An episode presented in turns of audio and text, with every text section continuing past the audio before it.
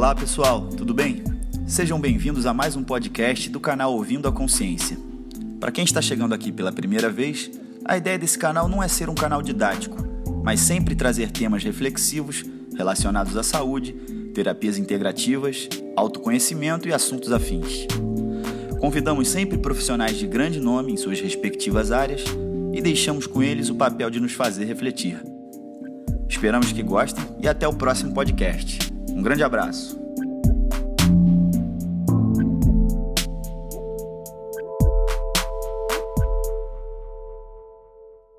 Olá, pessoal, tudo bem? Estamos aí para a gravação de mais um podcast no canal Ouvindo a Consciência, disponível nas plataformas Google Podcast, Apple Podcast, Deezer Podcast, Spotify, todas as plataformas disponíveis de podcast, vocês podem acessar ou diretamente no nosso site www.5leisbiológicas.com.br. Nessa vez, podcast 14 tem a honra e a alegria de receber Ana Teresa Camasmi, psicoterapeuta há 30 anos, doutora em psicologia clínica pela Universidade Federal Fluminense, mestre em filosofia, autora dos livros Palavra para a Alma e Psicoterapia de Grupo, docente do Ir Além na formação de constelação familiar e tive a honra de tê-la como professora durante a minha formação. Na, foi onde eu fiz minha formação de constelação com o Ricardo Mendes, também outro colega conhecido aqui do podcast. Então, um prazer aí recebê-la. Ana Tereza, muito prazer ter você com a gente aí. Bem-vinda. Oh, André, eu que agradeço, a alegria de estarmos juntos aqui. É sempre muito bom conversar sobre esses assuntos, né? Que delícia aí estar com vocês, um grande prazer. Muito bom. Fizemos uma live junta dentro do canal da 5LB Brasil um tempo atrás, gerou muitas repercussões, Verdade. muitos pedidos, e a gente estava para tentar juntar aí para a gente marcar que bom que está aí. Vamos estar falando do tema de fenomenologia, apresentar um pouco para os que não são tão afins ao termo e depois bater essa bola com vocês. Então, pode fazer uma breve apresentação para quem não conhece sobre o termo fenomenologia? Posso, posso sim. Então, minha gente, na verdade, a fenomenologia é da filosofia. Então, é, o método fenomenológico, que foi o Russell, um matemático que trouxe para gente, ele queria muito um método, um jeito de acessar a realidade o mais próximo possível, porque o Russell já identificava que não tem jeito da gente acessar a realidade nua e crua, porque cada um que olha a realidade vai olhar de um ponto, de um lugar, de modo que a gente não tem como acessar verdades absolutas. Então, ele foi pensando assim, mas de que jeito a gente pode fazer o mais próximo possível para a gente entender a realidade tal como é? Porque ele ficava pensando, será que o que a gente vê é o que é? Será que o que a gente pensa sobre o real é o que o real é mesmo? E a gente às vezes se pergunta isso, será que o que eu lembro da minha infância é o que aconteceu mesmo, né? Será que o que eu estou sentindo no meu corpo é o que está acontecendo com o meu corpo mesmo ou sou eu que estou aqui criando um monte de coisas? Será que eu amo mesmo a minha vizinha?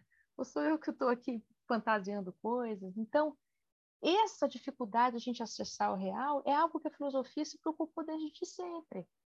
E Russell, Russell então pensava, deve existir um jeito de a gente acessar a realidade o mais próximo possível, então. Então, quando ele traz esse termo, fenomenologia, que é um termo grande, ele trouxe isso do grego, né? Phenomenon, e aí ele vai lá para o verbo, que isso quer dizer, para a origem dessa palavra.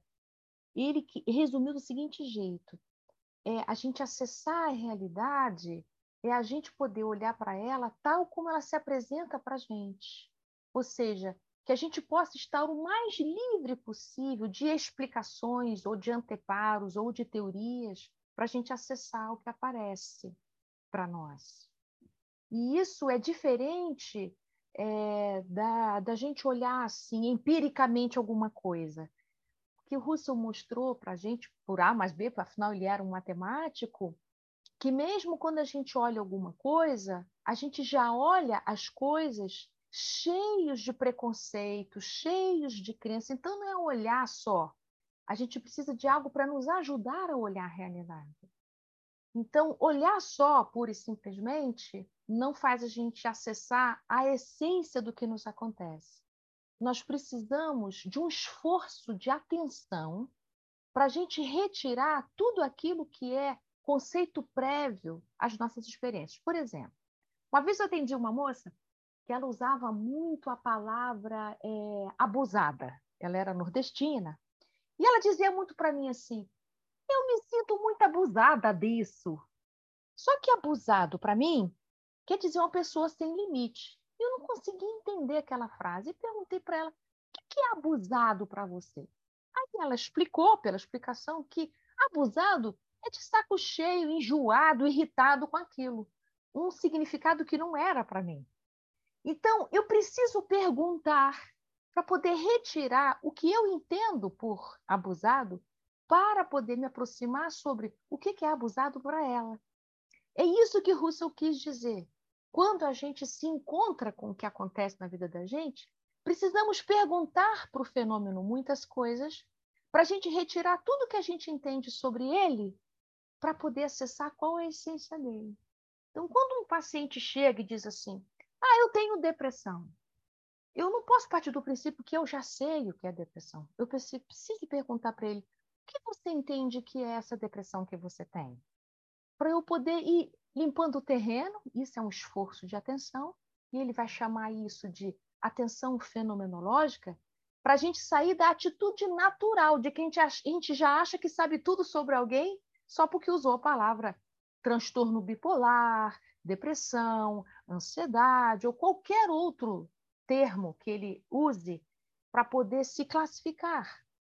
Então, o Russell convida a gente a ir correr atrás da essência de algo. Então, eu tenho que fazer uma, um dá licença desses conceitos prévios e poder ver na sua experiência como se dá isso que você chama de depressão, isso que você chama de ansiedade.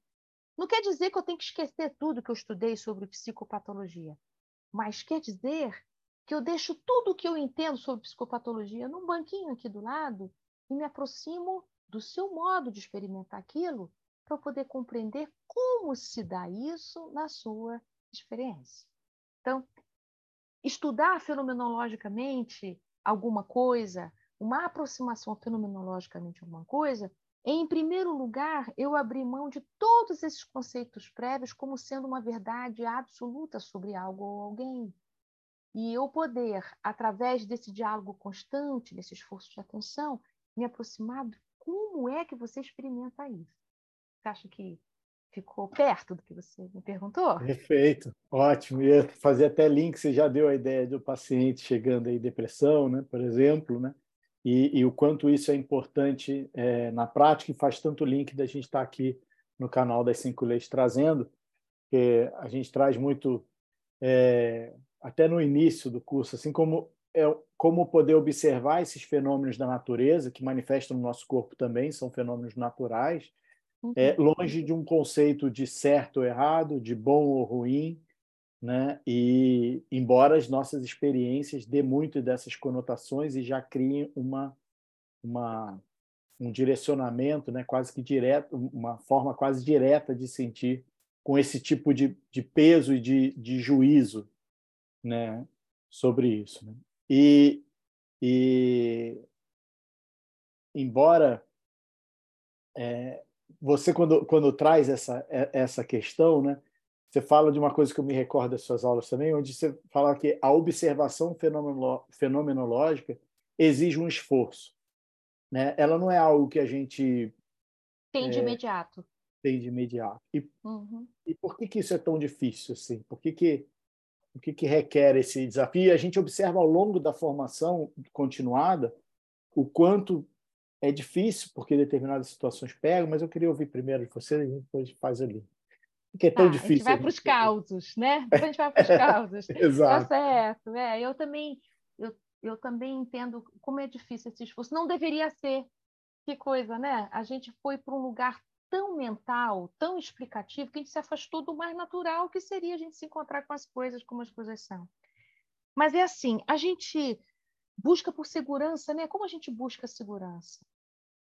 E não é à toa que a gente busca segurança mesmo, porque o viver humano ele é assim mesmo. É próprio do humano o impermanente, o inseguro, o instável. E a gente faz uma fantasia que vai ter um dia em que a gente vai estar super preparado, com tudo seguro, com tudo estável, com tudo organizado, né? Não é à toa que a gente quer casar com casa própria, carro do ano, a gente quer uma vida estruturada como se a gente só pudesse ser feliz e viver plenamente quando tudo estiver arrumado. Só que quando a gente vai amadurecendo, a gente vai entendendo que você vai arrumar e vai desarrumar, vai arrumar e vai desarrumar. E o Heidegger, que é um outro filósofo, que foi discípulo do Husserl, ele usa um termo diz, ele diz assim que o homem é um arrumador do ser. Que existir é a gente arrumar, a gente está sempre dando rumos à nossa vida, sem cessar. Porque nós somos possibilidade de ser, nós não temos nada prévio nem determinado que nós vamos ser de um jeito ou outro. Embora a gente adoraria que fosse assim, parece que a gente quer isso, sabe? Ah, eu nasci para quê? Qual é a minha né? Qual é a minha missão? A gente procura isso tão loucamente. Então, por que, que a gente não tem uma visão fenomenológica da vida que seria a mais natural, a mais essencial? Porque como a gente busca segurança, asseguramento, é, encontramos na lógica e na explicação e na razão um lugar de segurança, a gente quer encaixar a existência humana nesses parâmetros. E não vai caber, vai sempre restar muita vida, por mais que a gente queira explicar, sempre resta muita vida, fica mais vida fora do que dentro da explicação.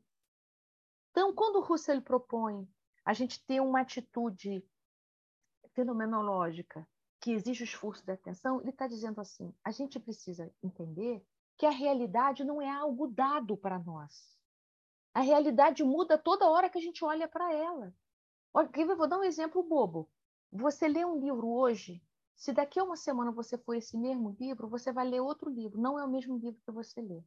As letras continuam lá, as palavras continuam lá, mas o seu encontro com o livro muda, porque o nosso estado de humor ele é cambiante.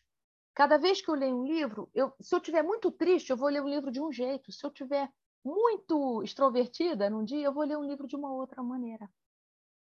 O texto pode até ser o mesmo, mas o nosso encontro com o mundo com as coisas, com sintomas, com pessoas, muda a cada momento que eu me encontro.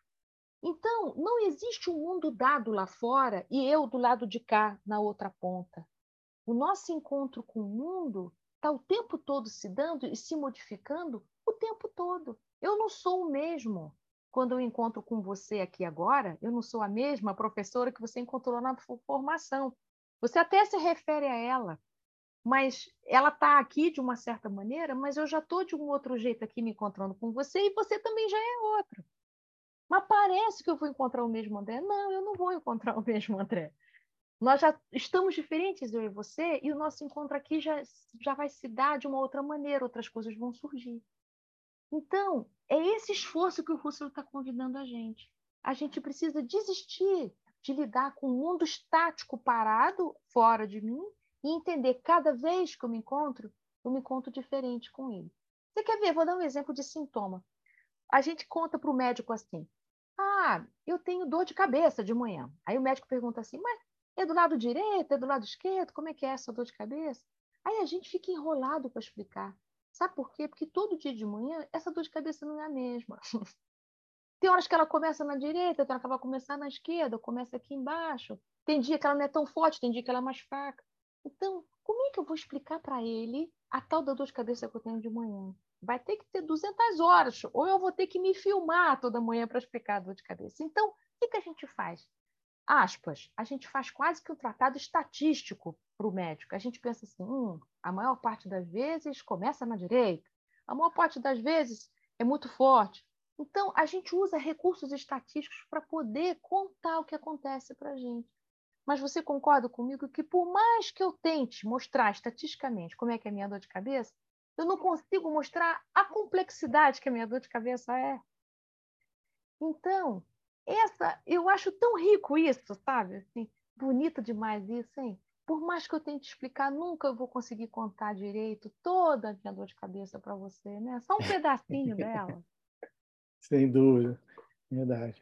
E, e, e dentro desse, desse, desses anos trabalhando com tantos terapeutas, né? não só psicólogos, terapeutas de várias, várias profissões distintas, vários caminhos distintos, o que que qual é o desafio que implica observar por essa lógica, né, por essa lógica, por essa perspectiva, eu... sim, sim. É, e e como se observa certas resistências ou certos hábitos de observar por perspectivas mais diretas de relação causa e efeito, de como você comentou, né, de, de, de putz, a vida não devia ter feito isso, né, aquela coisa de acreditar que existe uma permanência, né, uma uma coisa previsível, estática.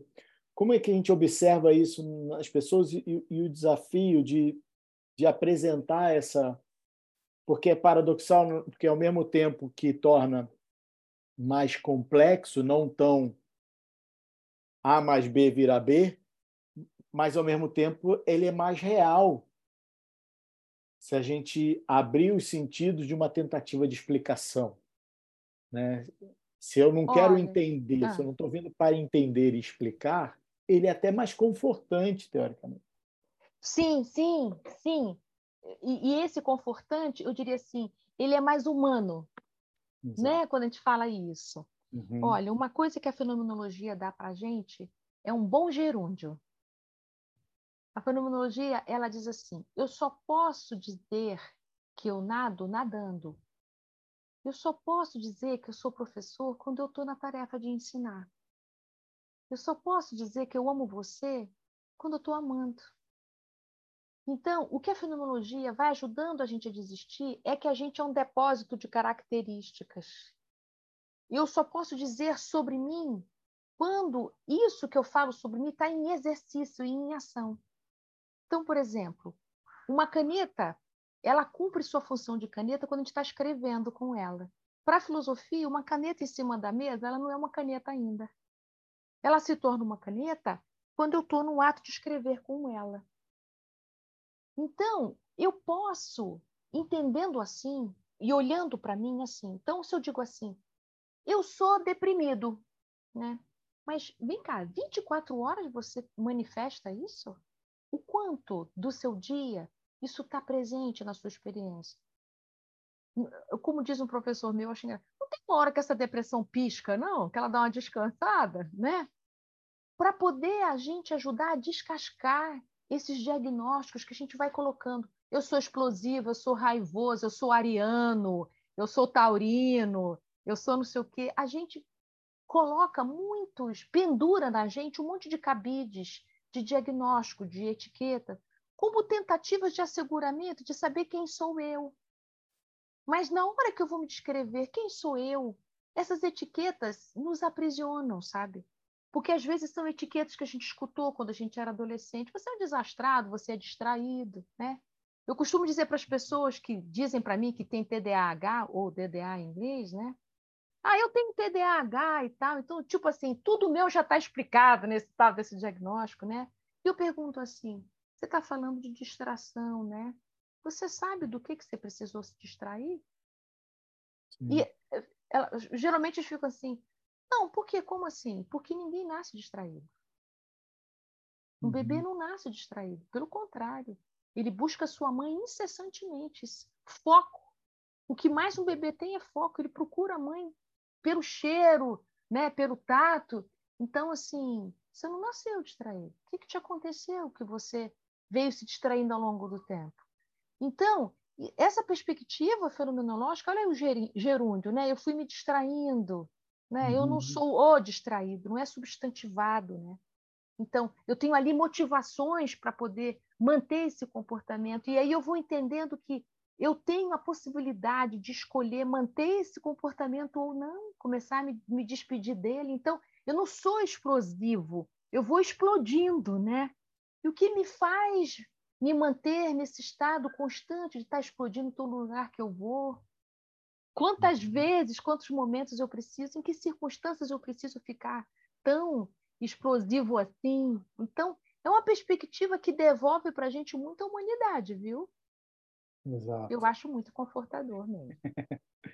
muito legal, que a gente fala bastante também das questões dos rótulos, né, que são essas, como você trouxe, as etiquetas que nos aprisionam em certos paradigmas, em certas experiências pregressas ou familiar que teve tal rótulo que é o mesmo que o meu, eu já me identifico e já me, me vislumbro, e que tudo é, é mutável. Né? A vida nessa, impermanência, o nosso corpo também nada mais é do que estar tá em sincronia com tudo isso e, e vai se ajustando e se modelando ao longo desse, desse processo. Nossa, André, isso é tanto assim, é, é, tão pregnante. Eu não sei se naquela live eu contei isso, porque eu conto tanto isso, uhum. que os meus filhos, eles me gozavam muito no café da manhã, porque eu passava o café da manhã tampando o café da manhã todo. Eu tampo a manteiga, eu tampo o queijo, eu tampo o presunto, eu tampo o pão, eu ficava tampando a leiteira, não sei o quê.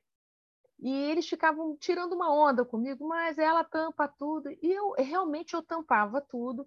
E eu mesmo não entendi por que, que eu fazia aquilo, mas enfim, eu achava importante tampar, não sei o quê. Um dia minha mãe veio visitar a gente e a minha mãe tampou tudo no tal do café da manhã. E eles olharam para mim com uma cara assim: ah, descobrimos por que, que ela tampa tudo e não sei o quê. Eu fiquei muito brava, sabe? E eu fui perguntar para minha mãe assim, mãe, você fica tapando tudo no café da manhã? Você tampa manteiga, tampa leiteira, tampa, você tampa o queijo, presunto, você fica tampando tudo? Assim, mal se serve, minha mãe já estava tampando. E aí ela contou um negócio muito engraçado, que ela morava num bairro que tinha, que era próximo a um curtume. Então, um lugar de muita mosca, sabe? Uhum. E que então eles tampavam tudo mesmo por causa da mosca e tal. E ela adquiriu esse hábito. E eu, por consequência, também adquiri hábito com ela. E estou eu aqui num bairro que não tem curtume nenhum, nem tem mosca, e continuo eu tampando igual a minha mãe tampava na sua infância e assim por diante. E eu fui parando de tampar, e hoje eu me sinto livre, não preciso tampar toda hora, eu tampo quando tenho vontade, a, através desse alerta que os meninos me deram. E como a gente tem comportamento assim, que a gente vai adquirindo junto com o outro e a gente acha que a gente é daquele jeito. São rótulos mesmo, aquela que tampa uhum. tudo, sabe? Uhum. Então, quantos disso a gente tem? O hábito de não poder se alegrar, o hábito do medo da escassez, o hábito do medo da, do crescimento. Quantos hábitos emocionais que a gente vai adquirindo, achando que a gente é assim, quando na verdade a gente aprendeu com alguém aquilo, ao ponto da gente achar que a gente é assim também. Então, esse meu hábito aí de tampar as coisas, que eu já melhorei bastante, olha só que importância que isso tem quando alguém chama atenção, quando a gente desperta do estado automático de comportamento, sabe? Uhum. Então, isso, essas etiquetas, elas não só são a respeito de diagnósticos, mas também tem etiquetas comportamentais. Sim, sim, sem dúvida. E estão muito juntos, né? É, nas cinco leis a gente comenta como o, o Dr. Hammer descreveu as patologias ou observou por essa perspectiva esses rótulos, essas manifestações clínicas, mas as manifestações de comportamento também, né? São por a, pela perspectiva das cinco leis são têm a mesma origem, né? Essas ativações uhum. geram respostas de comportamento que são maneiras sociais de eu, de eu lidar com essa questão e respostas orgânicas, que são as maneiras biológicas internas de eu lidar com ela. Né? Mas, frente ao mesmo fator externo, eu, tenho, eu tenho possibilidades, e aí o comportamento, como você disse, vem, vem muito nessa, nessa esfera. Né? E, e isso tem tudo a ver né, com, com o que me pega, às vezes, e foi muito emblemático para mim enquanto quando eu assisti a aula, foi porque eu já tinha estudado, eu, eu fiz a formação em osteopatia, vindo de uma formação de fisioterapia, que, embora seja uma área de, da saúde, dentro da área de saúde ainda é apresentado os modelos e as formas de aprendizado de uma maneira muito cartesiana, né? Muito você aprende protocolos, causal. exato. É, o próprio processo de diagnóstico tem quantas patologias tem tabelinha para você se tem mais marcadores aqui do que ali significa que ele tem ou não tem, né? Então é tudo muito matemático e eu não me encontrava ali. Mas dentro da, da osteopatia fez sentido os resultados que geravam E aí eu fui estudar um pouquinho a filosofia osteopática, né? um pouco da história da vida do autor e tal. E, e isso me chamou muita atenção, mas eu não, não, não tinha dado nomes a essa perspectiva. Eu, mas eu percebia que era uma maneira de ver a vida diferente e que para eu poder enxergar isso, eu preciso de alguma maneira contestar o que me foi apresentado. Entendo, entendo.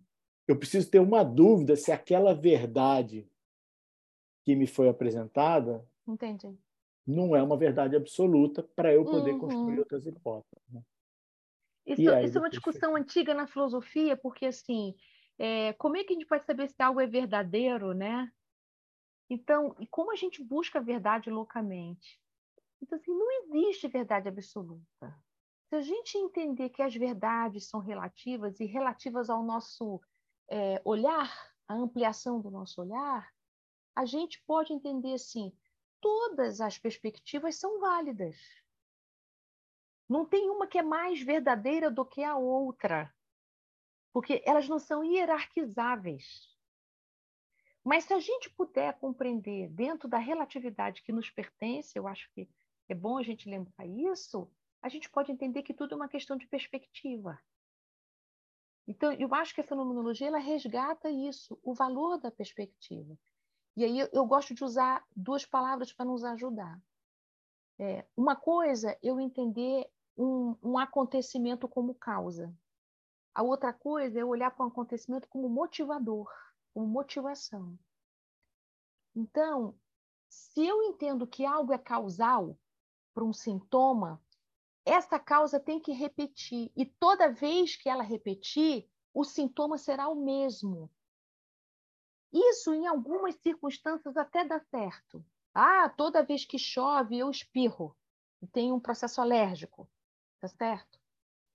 Mas isso significa que todo mundo que pega chuva vai ter esse processo alérgico? Exato. Não. E aí, como é que fica? Ah, então, não... bom, para o João foi a chuva, mas para a Maria foi, sei lá, porque o ambiente estava seco. E aí, para José, foi uma outra coisa. Aí eu... é tão complexo isso. Então, se a gente pensar assim, eu posso, eu posso observar os motivadores, o que te motivou naquele movimento e que trouxe esse determinado sintoma para você.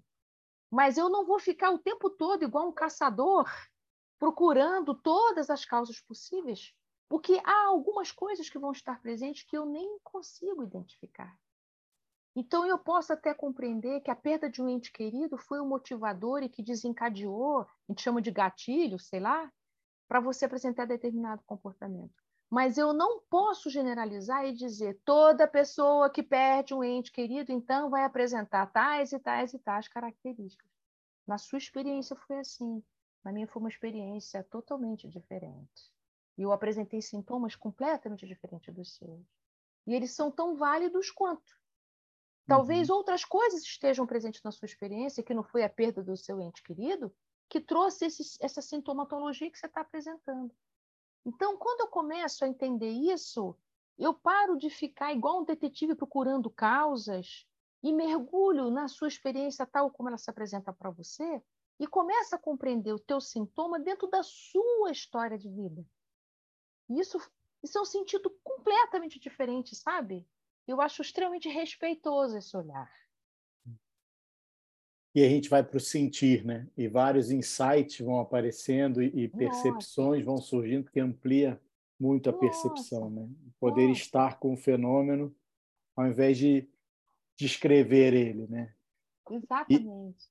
E, e, e esse é, o, é um, um desafio de, de entender que aquela é a minha verdade dentro dessa desse ponto de vista, Sim. mas que ela pode ter outras. Uhum e que o meu ponto de vista também pode mudar. Né? Então, Ai, que, que alívio! que alívio, né? Para que eu possa estar aberto para outros, porque eu vejo que às vezes as pessoas se negam a conhecer algo novo pela dificuldade de abandonar as suas certezas. Como sim. se não me diga que não é uma certeza né? Sim, sim. E eu prefiro não. Só que isso acaba criando uma um enrijecimento do, do padrão, e quantas vezes a gente vai vendo isso, né? E a gente vai envelhecendo, ficando uma versão cada vez mais abusada, de, de gasta do, das então, mesmas características. Você está falando uma coisa muito legal, assim, como é difícil a gente sustentar opostos no nosso coração. A gente acha assim, ou é uma coisa ou é outra. Ou você me ama ou você não me ama. Ou você gosta do seu trabalho ou você não gosta. Ou você quer casar ou você quer comprar geladeira. Uhum. É, será que a nossa experiência é assim ou é uma coisa ou é outra? Então, uma, um sentimento meu tem que ser falso, para o outro ser verdadeiro, né? Será que a gente não sente duas coisas juntas? Alegria e tristeza? É, a gente não pode estar sentindo vontade de ficar e ao mesmo tempo vontade de ir embora? E sem que a gente tenha que hierarquizar, ou seja, um é verdadeiro, o outro é falso, né? Então, eu me lembro que teve uma época que eu precisava me mudar da minha casa, porque ela estava grande demais, e aquela casa tinha sido uma casa que eu tinha morado com outras pessoas, e eu queria me mudar para uma casa menor, e aí nós íamos também reduzir quem ia morar na próxima casa, ao mesmo tempo que eu queria ir embora para poder viver essa experiência nova, mas eu também queria ficar, porque aquele lugar é onde tinham as memórias mais lindas da minha vida. Então eu queria ir embora e queria ficar. Conclusão, eu não conseguia achar um apartamento, né? Porque quem está querendo ir embora e quer ficar não consegue achar, não é? Eu não conseguia achar apartamento nenhum. E é isso assim, a gente fica com uma urgência de poder saber se é uma coisa ou outra, quando eu, eu entendo que as melhores respostas da vida vêm da gente sustentar um pouco essa tensão, sabe? Sustenta um pouco que você está com vontade de ficar e com vontade de ir embora. Até no relacionamento amoroso, né? Ah, eu não sei se eu quero romper ou se eu quero reinvestir nessa relação. Então, olha, espera um pouco. Conta um pouco dessa história para vocês. Fica um pouco aí, se demore um pouco aí nessa dor, nesse não saber, nessa dúvida. Por que, que a gente tem que é, rapidamente ter todas as respostas prontas procurando às vezes uma explicação externa a gente, quando na verdade a gente, se a gente sustentar um pouco essa oposição, a gente vai ver que é E. É, eu acho que uhum. isso é tão bom quando a gente pode descobrir esse E. E aí a gente vai entendendo que a partir dessa é, inclusão, a inclusão dessas oposições, a gente para de brigar com isso e aí a gente pode encontrar um lugar mais sereno e poder aos poucos encontrar uma decisão que faça sentido para a gente. Então, foi bom isso aí que você trouxe, eu me lembrei dessa. É. Me veio agora, tem uma frase é, que a gente trabalha na, nas terapias de trauma, de, de, é do Eric Fromm, essa frase. Ele fala da, da, tarefa que a gente a tarefa que a gente tem de estabelecer para é, a gente tem que estabelecer para nós mesmos não é de sentir seguro, mas sim poder tolerar, sustentar um pouco a insegurança.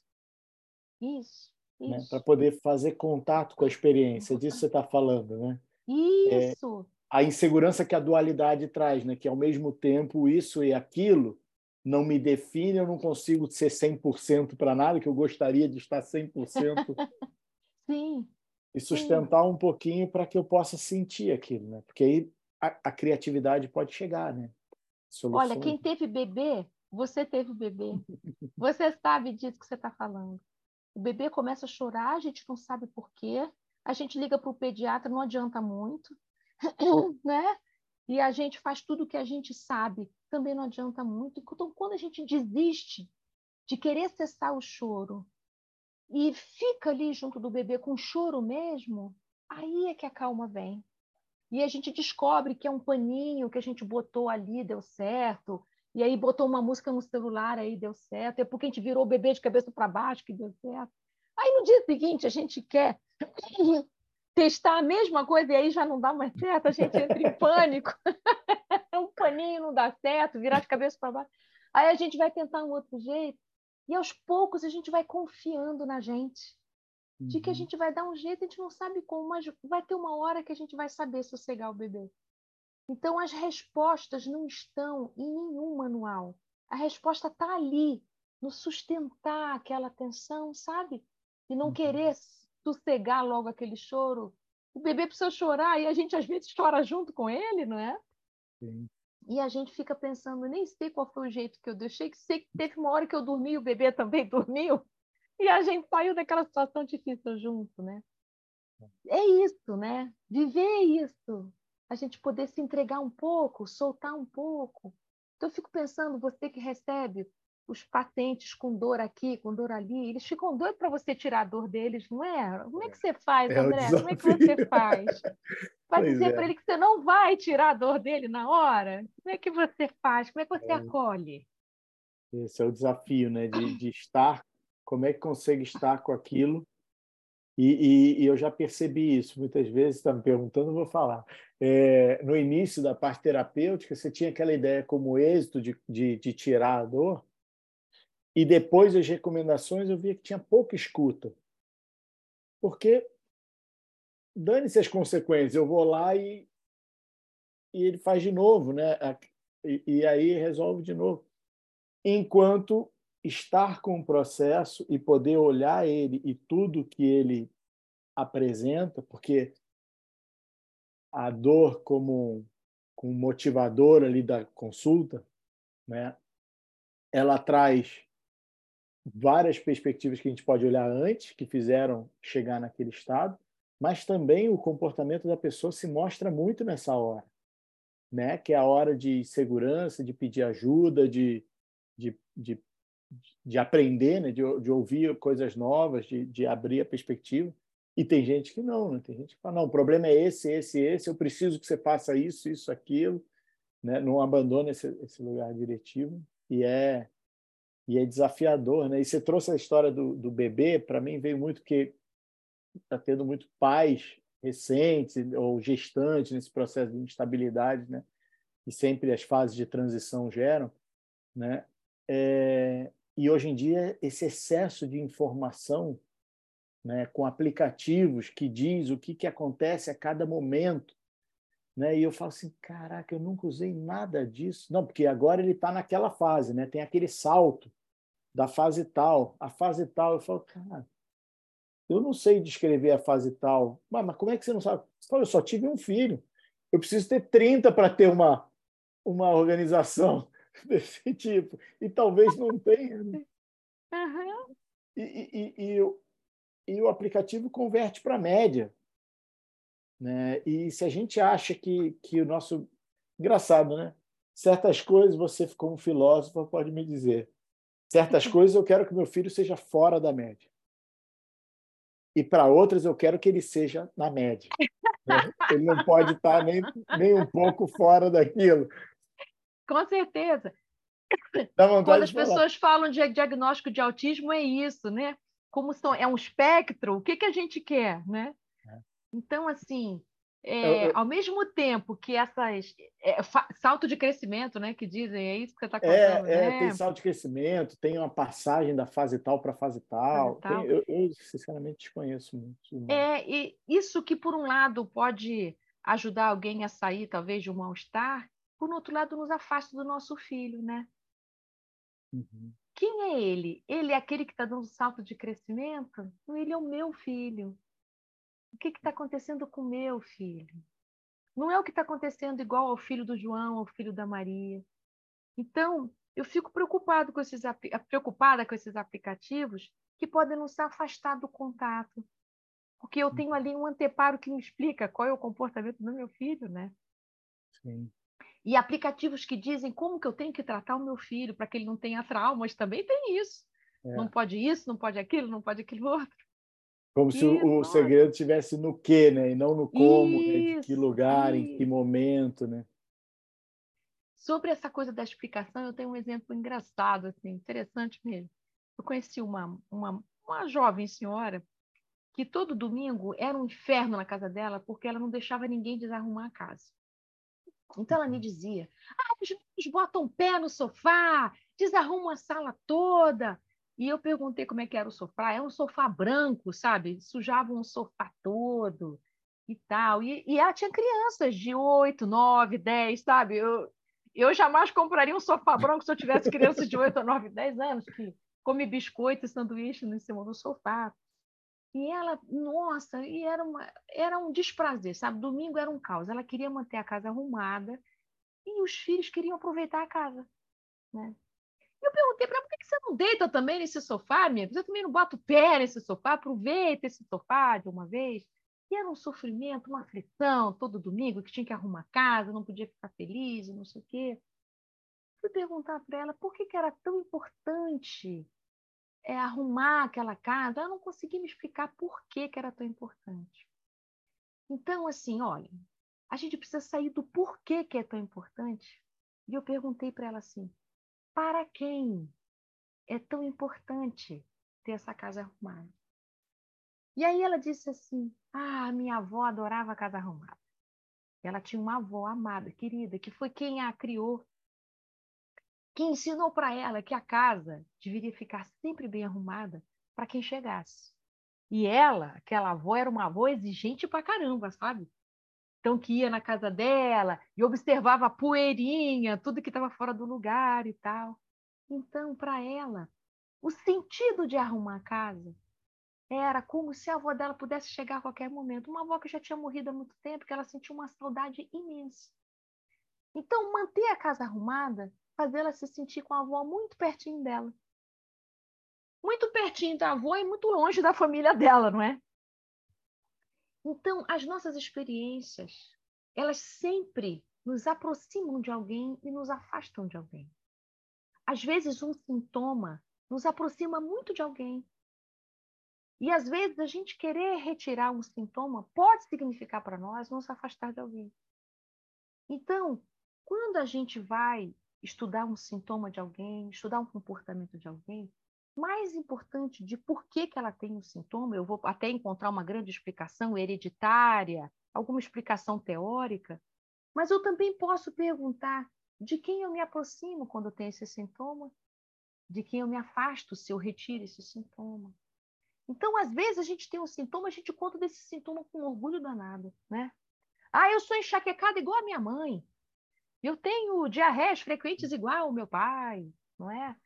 Então, a gente precisa também incluir isso. Há sintomas que nos aproximam de muitos entes queridos, que nos faz ter sensação de pertencimento a uma família que todo mundo tem o mesmo sintoma. Então, mais importante do que remover um sintoma é a gente compreender o sentido da presença daquele sintoma na experiência de alguém.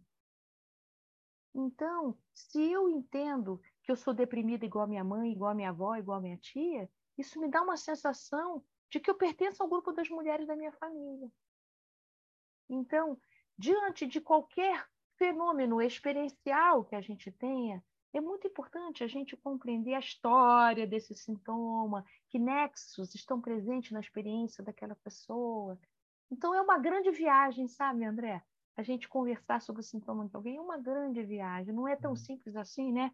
Toma uma Novalgina aqui, está tudo resolvido, está é. Tá tudo resolvido, está tudo passado.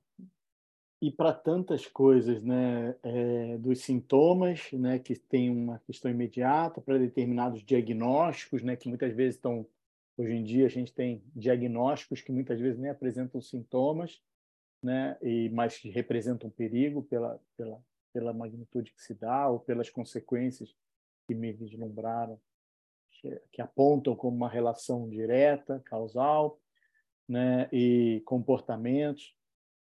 E eu vejo isso que você trouxe da, daquela primeira pergunta, né, que é o, onde eu queria voltar, de por que, que, é, que é tão difícil né, é, né, esse, esse sentido da experiência, né, poder estar nesse, nesse lugar, né, de pensar fora desse método cartesiano, porque a gente tem também muitas áreas né, onde somos valorizados. Eu eu, eu estou falando isso na minha experiência, mas queria ver com você também. Onde é muito difícil entender que essa perspectiva é excelente para o meu trabalho. Por exemplo, se eu sou um engenheiro calculista. Eu sou um e... cientista. Exato. Mas que na vida nas relações, na, na família e etc., isso não é tão matemático como eu gostaria que fosse. Né? E eu tendo a, como eu sou muito afiado nessa, nessa modalidade, eu tendo, putz, se está rolando briga em casa é por falta de planilha. por uhum. falta de, de schedule, por falta de, de organização de tarefas, por, por, e aí eu quero criar processos e etc. Sim, e, é verdade. E isso vai virando um, um processo quase que patológico, né? uma tentativa de, de, de conter a realidade, de, de, de sustentar esse, esse lugar que, que eu gostaria que fosse, porque isso não deixa de ser uma expectativa que foi gerada, né? de que, que seria um, uma propaganda de, de margarina todas as vezes, por exemplo, que, que vão haver discordâncias, vão haver debates e vão haver posições distintas e como lidar, e, e coisas assim do dia a dia mesmo.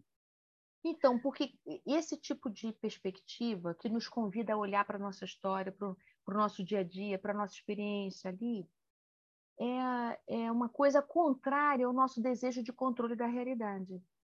Por que, que diagnóstico? Não é que a gente é contrário ao diagnóstico, né? Não é isso. Nós não estamos aqui dizendo que o diagnóstico não serve para nada.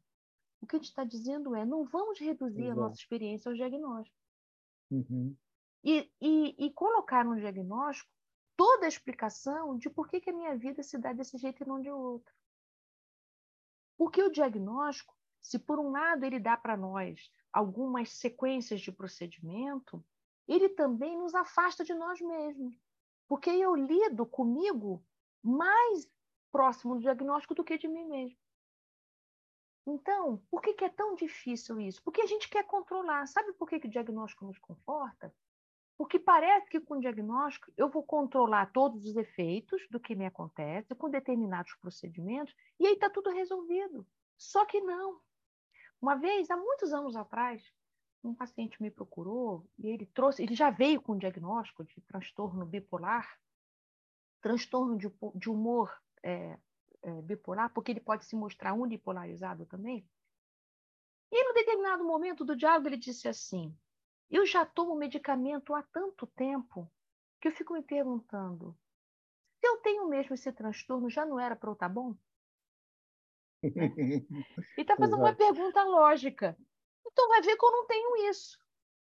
O que, que ele pensou? Pô, diagnóstico, então eu tomo um remédio, então eu vou ficar bom. Mas o cara tem transtorno de humor há 200 anos na vida dele. Então, que bom é que ele pensou que ele assim.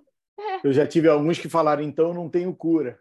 Então eu não tenho cura, é. Também Vai para outro lado, né? É. Então, o doutor Stefan Hausner, das constelações familiares na Alemanha, ele tem uma, uma, uma frase muito boa, ele diz assim, a sua saúde é a sua resposta ao que te acontece. Perfeito. Então, não é que eu nasci com transtorno de humor, eu sou um transtornado no meu humor. Transtornar o meu humor bipolarizadamente é a resposta que eu tenho consigo dar ao que me acontece. Isso significa que existem outras possibilidades de eu responder que eu ainda não acessei. E eu uhum. posso me não é me trabalhar para encontrar outras maneiras de responder ao que me acontece, porque nos acontece o tempo todo, a vida é um acontecimento. Como eu respondo ao que a vida me traz para mim, aos desafios que a vida traz para mim. Então, mas se eu me fecho para um diagnóstico, eu não tenho saída, eu sou transtornado, acabou, então não tem mais jeito, né? Então, eu eu poder olhar para mim, olhar para minha experiência, para minha realidade, com essa abertura, com esse olhar, entendendo que existem outras possibilidades de eu estar no mundo, mas eu preciso me haver com isso, isso é o transcender o diagnóstico. Tá bom, o diagnóstico está ali, ok, mas eu não posso reduzir a toda a minha vida a esse diagnóstico. Então, isso significa é, é sem, eu não posso controlar, é, eu não posso controlar, mas eu posso cuidar, mas eu posso me aproximar, mas eu posso compreender, mas eu posso contextualizar. Olha quantas possibilidades estão ao meu alcance, para além do controle. Uhum. Porque, sim, você falou, como engenheiro, como cientista, essa, essa precisão é importante. Se eu estou elaborando um medicamento, a precisão é importante, a estatística é importante, o grupo de controle é importante, está certo. Para essa área da, da vida, está tudo certo, tem que ser isso mesmo. Mas ali para as minhas relações, para a minha relação comigo mesmo, isso é pouco, é uma calça curta, sabe? Uhum. Não vai abarcar todas as minhas necessidades. E, e você falou da calça curta, lembrei da história do sapato apertado. Do, Mas o quanto a vida nos, nos convoca a, a, essas possibilidades, né? Essas, esses fenômenos que aparecem nos convidam a ampliar repertório, né? a ah, encontrar outras soluções, Nossa. outras saídas, outros, outras possibilidades e, e nos desenvolvermos. E esse, esse é o, o exercício que eu, que eu vejo, assim, porque como perceber que dentro desse lugar também eu me encanto pouco. Hum. Desse lugar do previsível, do seguro, eu uhum. também eu não eu não me surpreendo negativamente, mas eu também não me surpreendo, não me surpreendo positivamente. positivamente. É verdade.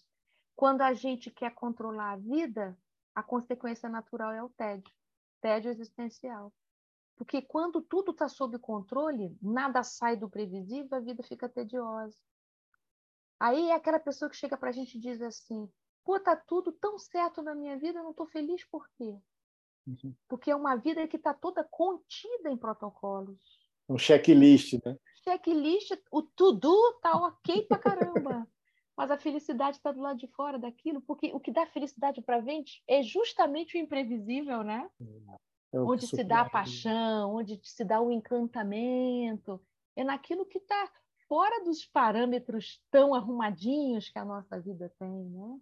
É verdade, a gente se encanta muito pouco quando a vida está toda arrumada, é verdade. Hum. Perde a graça, totalmente a graça. É, eu, eu brinco assim que as sensações fica tudo muito previsível, tudo muito seguro e etc, mas fica tudo preto e branco, né? Porque é, isso não vai para baixo e não vai uhum. para cima. É verdade. Né? E, e é muito pouco dentro do que a gente pode fazer aqui, né?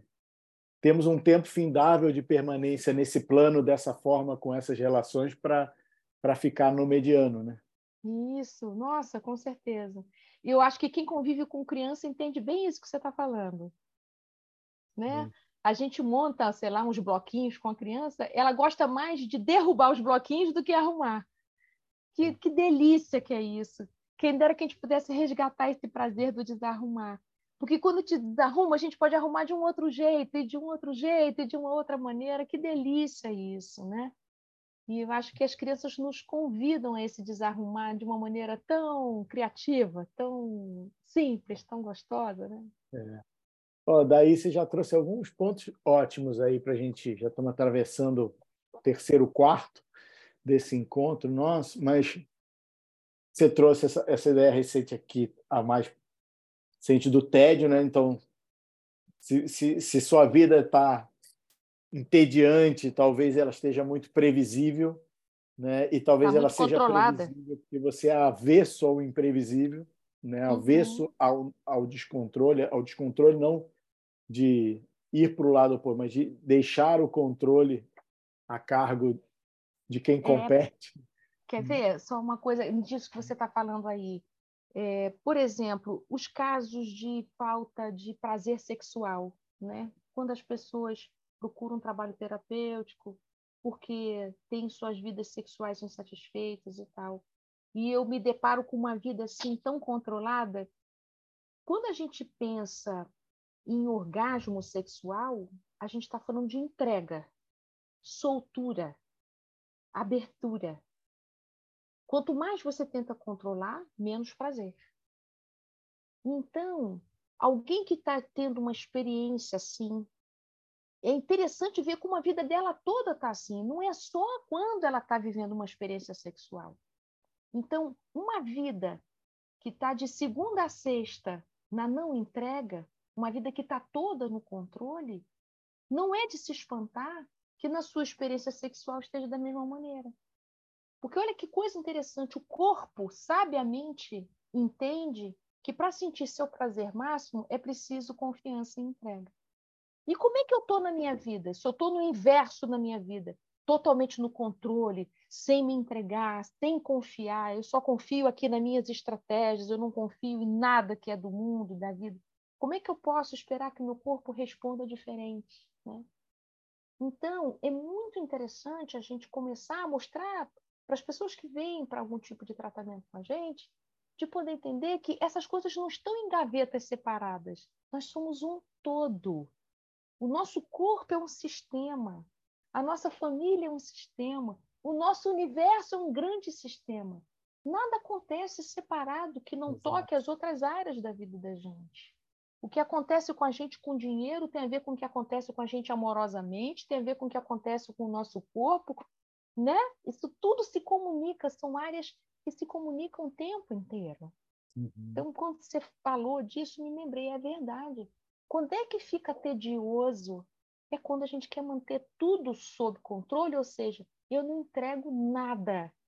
E uhum. quando a gente não entrega, a gente também está fechando as portas do receber. Né?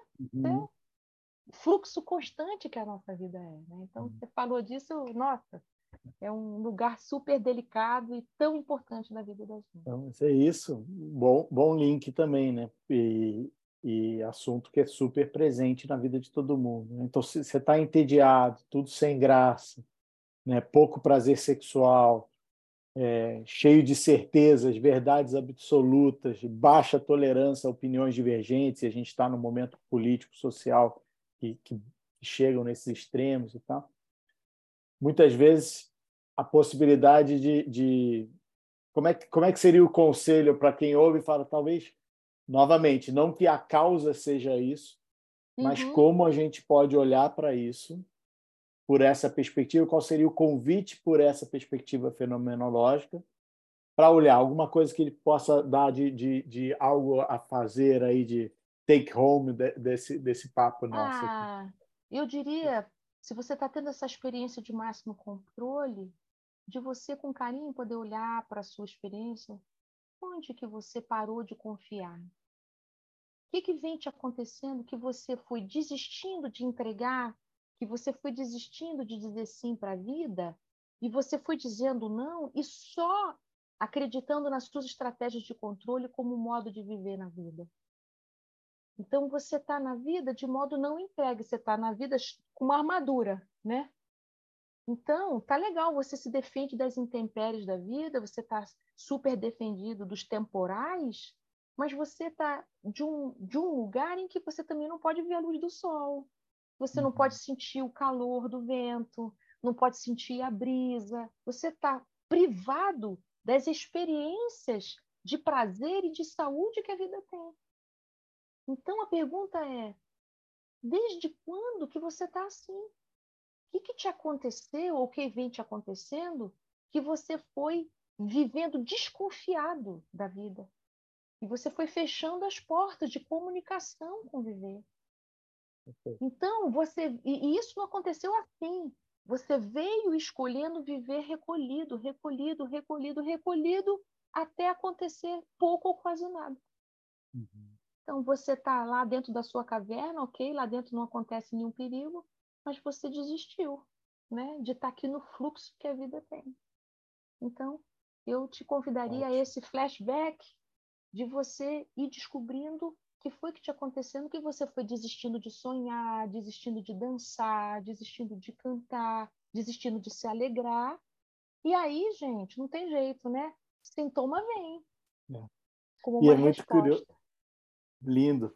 Você está trazendo isso e vem muitas vezes alguns, alguns clientes, você já deve ter vivido isso também, e quando vai nesse processo, a pessoa vai, muitas vezes se dá conta de que não tem memória de quando foi diferente.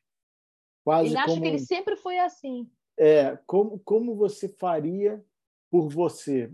Mas peraí, uhum. eu nunca pensei por mim, eu sempre pensei o que, que o outro iria achar e etc. E a pessoa se dá conta, porque muitas vezes isso é numa fase muito precoce, né? Traumas de desenvolvimento, né? De coisas onde, onde a gente era realmente muito indefeso e muito inseguro e talvez criar um, uma muralha dessa para defender fosse necessário, que hoje já muitas vezes já não é. Mas é, e, e é legal isso que você está trazendo, porque às vezes tem um extremo oposto, e eu já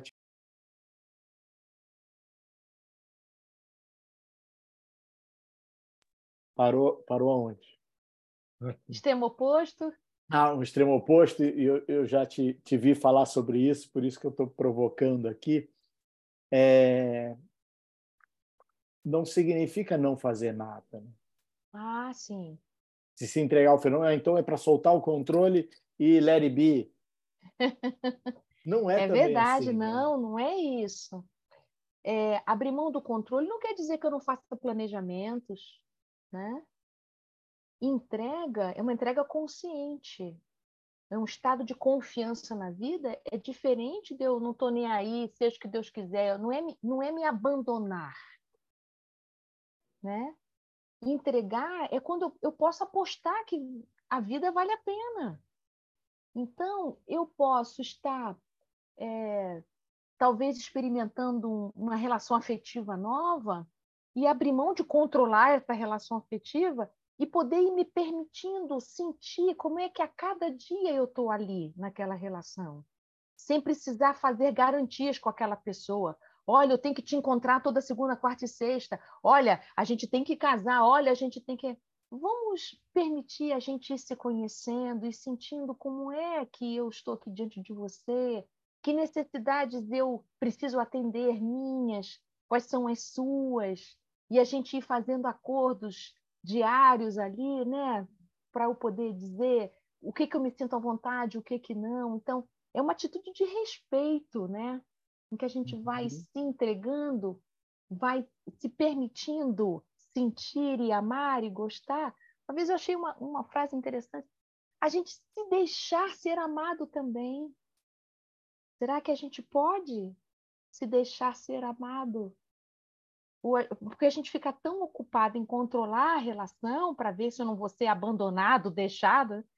Será que eu estou também deixando que o amor venha na minha direção? Então é, podem vir muitas coisas difíceis, mas eu também acredito que a gente pode ser tocado pela graça que o amor tem, né? Então é isso, se entregar não quer deixar, não quer dizer, ah, não estou nem aí. Pelo contrário, é estar muito aí. É presença, né? É eu estar tá junto ali, atento ao que eu estou sentindo, ao que está bom para mim, ao que não está. É bom demais isso, bom demais.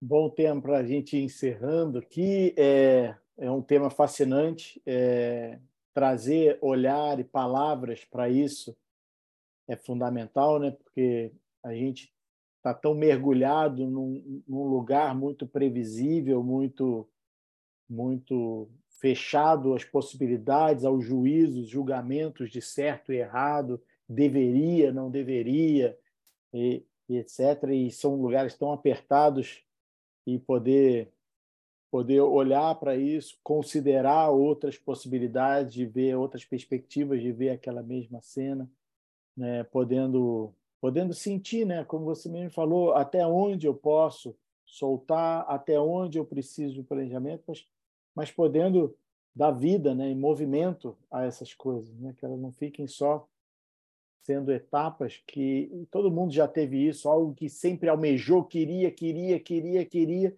e quando conquistou, falou: e agora? O que, que eu vou querer? Porque eu não tive de volta aquilo que eu achei que eu fosse é... ter, que é. agora sim.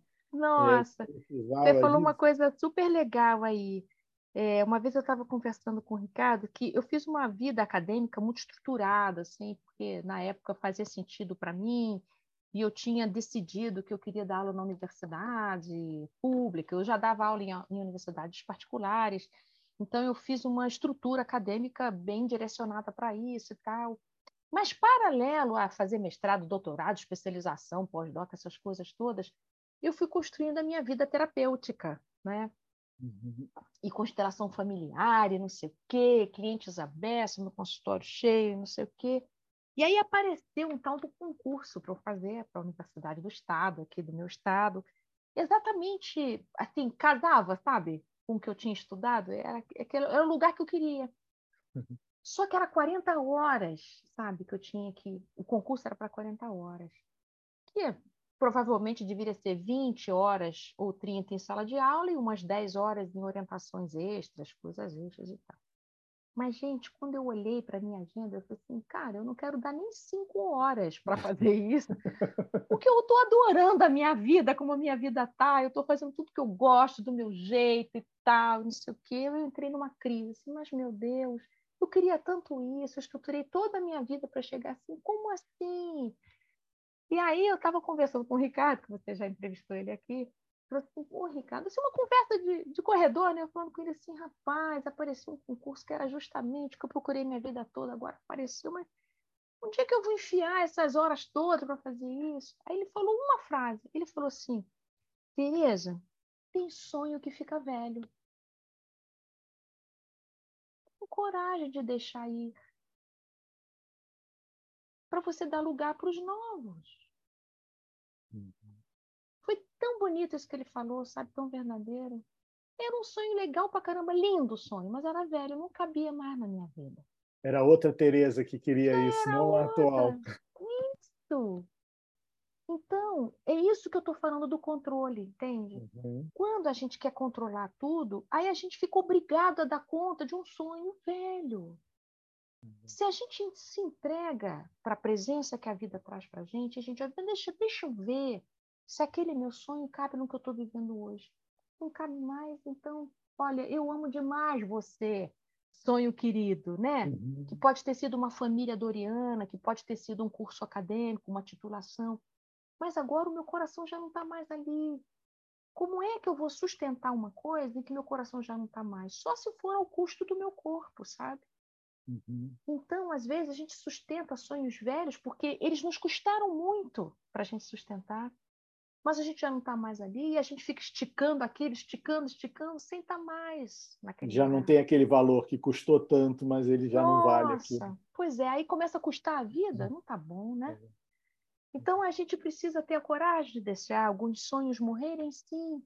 E eles vão virar adubo, sabe? Para os uhum. sonhos novos que a gente vai se colocar para ser. E eu estou muito feliz de não ter feito aquele diacho daquele concurso e poder ter a minha vida do jeitinho que ela já está hoje. Eu estou tão aberta para tantas outras coisas, tantos outros sonhos, já sonhei tantas outras coisas, já fiz tantas outras coisas incríveis a partir da, daquela, daquele deixar morrer e me entregar o que a vida está me apresentando agora. Então, se a gente está aqui finalizando o programa, o que eu uhum. queria poder deixar de recado seria assim, né?